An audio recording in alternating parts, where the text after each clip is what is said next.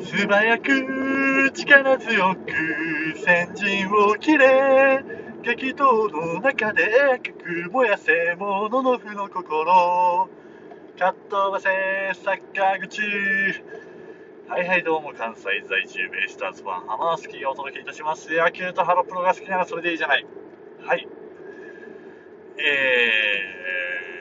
ー、前回収録がねあの日曜日で一昨日の日曜日の朝にまあ、今から高校野球見に行きますぜっていうところで、そんな話をして、で、その日の、お昼にね、あの、軽く1時間生放送をしたんですよ。まあ、1試合見た、もう、その熱々のね、もう、感想ですよ。あもう、熱こもりながら、めっちゃ熱入って喋った記憶ありますけど、まあまあ、改めてね、あの、配信でちょっと喋っとこうかなっていう次第ですよ。えー、なんで、まあその日曜日に明石東海球場にね、行ったんですよ。8時ぐらいかな、8時過ぎ着いたんですけど、まあ9時試合開始に向けてね、まあいい感じに早めに着いたなって思ったんですけど、もう駐車場ないんですよ。埋まってるんですよ。その球場の。で、券売所もアホード並んで何、何何百メートル並ぶみたいなぐらい並んでて、いやー、本当にね、兵庫県民のね、高校野球好きは頭がおかしいと、えー、改めて認識するところでしたけどもね、はい。マジでみんな朝早いなと。うん。いや、まあ、好カードですよ、本当に。注目のカードでしたけど、2回戦ですからね、またね。いやー、凄まじかったね。まあそんなこんなで並んで入ったらもうすでに立ち見と。座席がねえと。まあそもそもで、まあキャパ自体がすごい少ないっていうのはあるんですけどね。明石東から90自体が。もともとの座席全部のうち上半分、上の方半分のもうなんか今、まあ老朽化もあってか完全に封鎖してる関係で、まあそもそものその座れる座席自体が少ないんでね。で、入ったらもう立ってて、で、それでもまだまだその入場の列が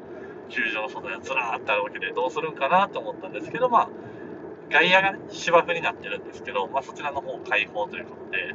まあ、僕はもうすぐさま移動しましたね。バックネットのね、まあ、立ち見で近いところで見るも良かったんですけど、さすがにそれしんどいわと思って、まあ、外野に行って、まあ、結果正解でしたよ。明石東海球場の外野の芝生の方は、あの、めっちゃ木生えてて、あの、日陰になるんですよね。なんで、まあ、ゆったりと見れましたよ。いやー、試合の方はね、本当に、まあ、注目のカードでしたけど、本当、好カードにしてこの好勝負ありと、まあ、見事なまでの引き締まった試合でしたね。結果としては延長12回、えー、神戸国際大付属が4対3で、えー、勝利しましたけど、いやー、一進一退のね、本当に、両チームそれぞれエラーが1つずつで、まあ、ただ、その決勝点になったのが、延長12回表ね、その湘風高校のサードのこう満塁から、えー、あれ、ツーアウト満塁ですから、ですかね、からの、えー、前、弾いてしまって、ランナーオールセーフっていうところで、まあ、そこまで、再三ね、もうピンチでも、ファインプレー、ファインプレーでしのいできたところだったんですけど、最後の最後にその守備のほころびで負けてしまったっていうのがなんともところだったんですけどね。えー、いやー、本当に、これぞ好ゲームっていった感じでしたね。まあまあ、神戸国際大付属としては、序盤に得点できそうなシーンはいっぱいあって、まあ、盗塁死であり、まあ、走塁死ですね、あとは。まあ、乱行が回すけど、結局刺されるみたいな。まあ、それに関しては、スマション風の外野陣の送球がすごい良かったとかもあるんですけど、まあ、比較的、その走塁ミスがあって、そこからまた連打が出たりっていう感じで、ちぐはぐな攻撃な部分はあったんで、まあ、序盤はもうちょっと点取れたかなっていう楽な展開になってたかもしれないんですけど、まあ、それでもやっぱり守りきったなっていうところで、あと両チームバントとか、送りバントがめちゃくちゃうまかったですね。だから守備もそうなんですけど、そこら辺の攻撃の、まあ、小技であったりっていうところで、チームとしてすごい徹底されてましたね。もう、いいチームが作り上げられてるなっていうところで、いや、本当に、見応えしかなかったですね。まあ、その中で、えー、1番に入った山里だからですね、ここ神戸国際大付属の、まあ、なんと守備サードでしたね。あ山山里サードみたいな感じで見てましたけど、かあのそれでショートに入ってたのが、えー、1年生の、えー、田村ですよね、2番ショート田村で出てましたけど、まあ、彼も1個エラーはあったんですけど、まあ、深いところからの強肩を生かした送球とか、いや、フットワークとか見てると、まあ、確かにこれならショート任せたくなるよなっていうのを、いや去年の山里君でもね、大概いい選手だったんですけど、そこをしのけてショートで座る1年生っていうところで、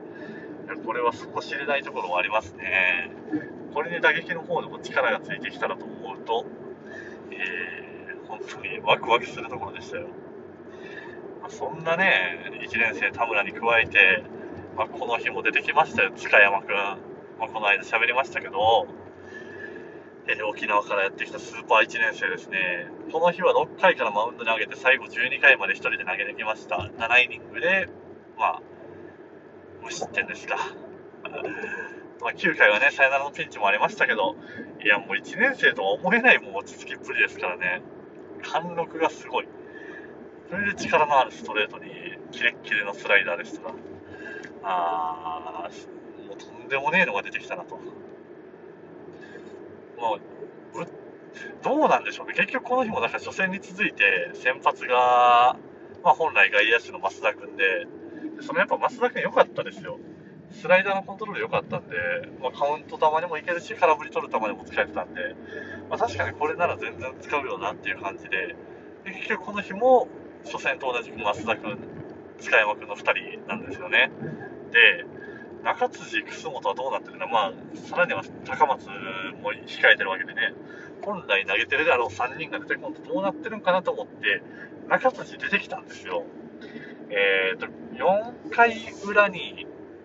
えっ、ー、と、センターのあれ誰だったかな、代打出して、で、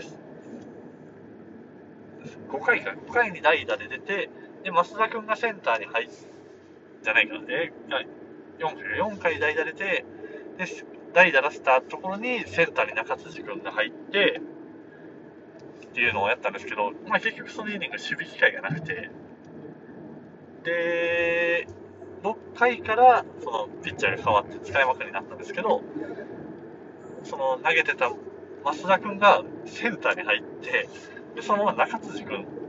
守備機会もなく、打席にも立つことなく、もうベンチに1イニング守備についただけで下がったんですよね。背番号1番の扱いよと、これがただの温存なのか何なのかよく分かりませんでしたけど、これが温存だとするならとんでもないことやってますけどね、神戸国際大付属。あー、でも、あの塚山君よりいいピッチャーはいねえだろと。あ完全にあれは信頼しきってる使い方やったから、純粋に中辻、楠本のコンディションが良くなかったんかなって。いや結局、楠本もブルペンにすら入ってなかったんで、いやー、これはどうなってるのかなっていうところですけど、まあ、新1年生が凄まじいと、神戸国際大、これやっぱ強いですよね。えー、で、えー、まあ、その表現でいうとね、やっぱり、高徳の対抗ヒットだなと個人的には思ってるんで、まあ、そんな報徳学園の初戦ね、えー、23点取って危なげなく勝ちましたし、えー、今日は各地中心になるところも多かったんですけど、まあ、東洋大姫路は、えー、試合は行われまして、まあ、こちらの方は15対0と、まあ、灘高校相手にコールド勝ちで、こちらも順当な勝ち上がりでしたね。まあ、森君もしっかり投げてっていうのもありましたし、いやー、まあだから東洋大姫路、えー、報徳、神戸国際大付属、まあ、あと、今日注目のカードだった八代高校対鹿間工業のね、まあ、プロ注目の右腕同士の投げ合いは、えー、高砂球場の方ね、中止だったんで、また明日になるのかな。こちらもね、注目で、八代高校は春見に行ったんでね、まあ、柴本は見ましたよ。えー、まあ、春からどれだけ、あの、しっかり調整してきてるのか楽しみですけどね。柴本と近間工業のね、岡上君かな。おこの子知らなかったんですけど、いやマックス145キロっていうところでね、いやー、もう、いいピッチャーがガンガン出てきますね、兵庫県ね。はい。まあそんな初戦、いい試合見ましたよっていうところで、もう時間がねえな、その後ね、明石球場を後にして姫路球場に行ったんですよ。姫路球場で姫路南高校対、えー、長田高校見ました。長田高校のね、エース、多分僕前回の配信で松尾くんって言ってましたけど、松田くんでしたね、エースの方ね。えー、大変失礼いたしました。その松田くんね、もう噂にたがわぬ、いや、ほんまに、えー、トヨタ自動車の、えー、レジェンド、佐竹さんのフォームまんまみたいなね、えー、小さなテイクバックから見づらいところで、いや姫路南のバッターが最後まで合わなかったですね。うん、9回2アウトまで投げて1失点ですが、初回1失点しましたけど、そこからはもう、ストレート、チェンジアップカーブかな、スライダーも活かしながら、緩急がすごい良かったですね。あと、コントロールもどんどん良くなっていってましたし、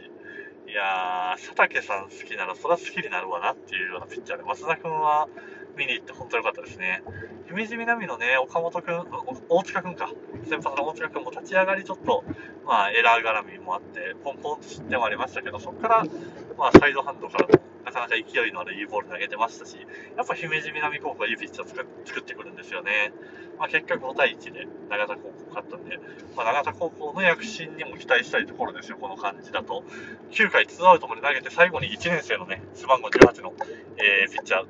出てきたんですけど、彼も非常にセンスを感じるいいピッチャーでしたってところで、えー、12分でした。それでは、お疲れ様でした。また次回お会いいたしましょう。